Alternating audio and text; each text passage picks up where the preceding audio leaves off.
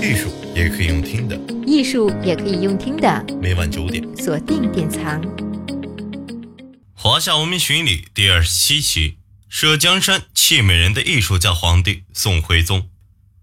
在中国历史上，有许多不爱江山、爱美人的皇帝，留下了许多风韵故事。然而，因为雅好艺术而丢失山河的皇帝宋徽宗，纵然非空前绝后，只此一人，却是最为知名。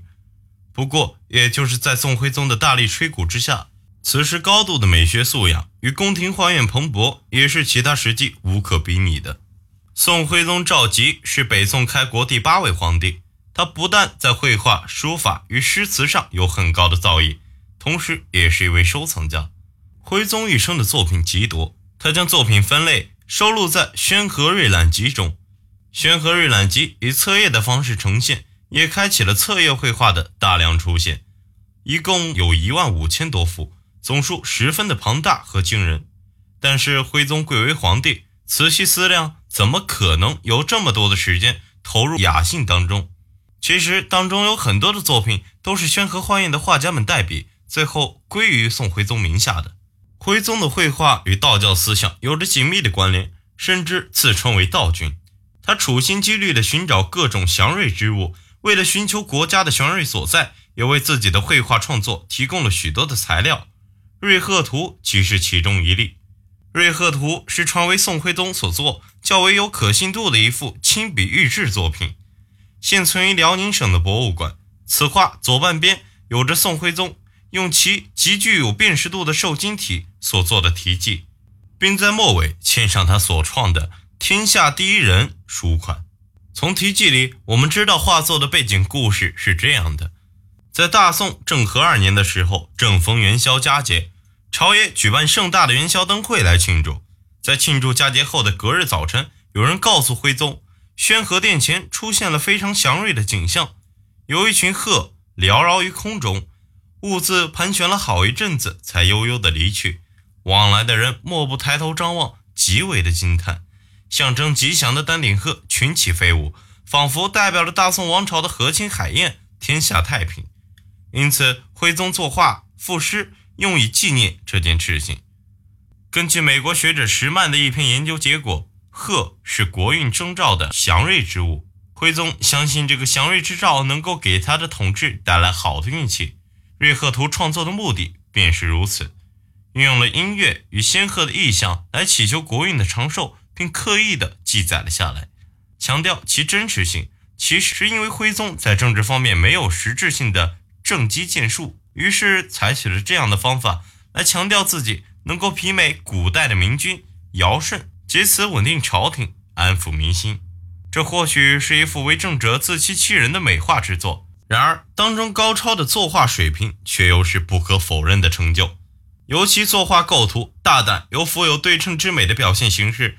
让后盘旋更添鲜活的戏剧性张力。而宋徽宗不止自己创作，也指导画院的学生。这位有幸得到徽宗亲自授受的学生王希孟，在画史上没有任何的记载，却留下了一件令人惊艳的作品《千里江山图》。江山自古以来代指天下，这件描绘山河秀丽与广阔深远的作品，传达出歌颂皇帝锦绣山河的意念。全图采用青绿山水来进行绘制，色彩鲜艳，是为宋代青绿山水重要的代表作。青绿山水是中国山水画的一种形式，主要特色是使用工笔和浓重的色彩对山水画做细致的描绘，色调多使用石青与石绿，并用泥金勾勒，营造出画面金碧辉煌的感觉。这种山水画形式自隋唐以来既有之。著名的代表画家有唐代时的李思训、李昭道父子二人。这种表现方式在北宋末年时期于宫廷中也十分的盛行，《千里江山图》即为其中的巅峰之作。但此后青绿山水一脉开始式微。我们从《千里江山图》上蔡京的题跋中知道了此画的来龙去脉，知悉了王希孟的名字，也知道画成之后，徽宗将此画赠予蔡京。蔡京便成为第一位收藏此画的人。蔡京提及王希孟作此图时年方十八，正可谓英雄出少年。但此后除了这段提拔，我们再也找不到这位天才少年有关的任何记载。无怪乎有些江湖传言一直将王希孟的真实身份与徽宗画上等号。《瑞鹤图》与《千里江山图》同样寄托对国家国运的期许与美好的寓意，也展现了徽宗在醉心于艺术的同时，其实也多么希望能在政治的庸庸无为上有所扭转。只可惜用错了方法。后世评论他：宋徽宗诸事皆能，独不能为君耳。感慨徽宗是位成功的艺术家，却是一位失败的皇帝，让人不禁想起清代郭沫所写的。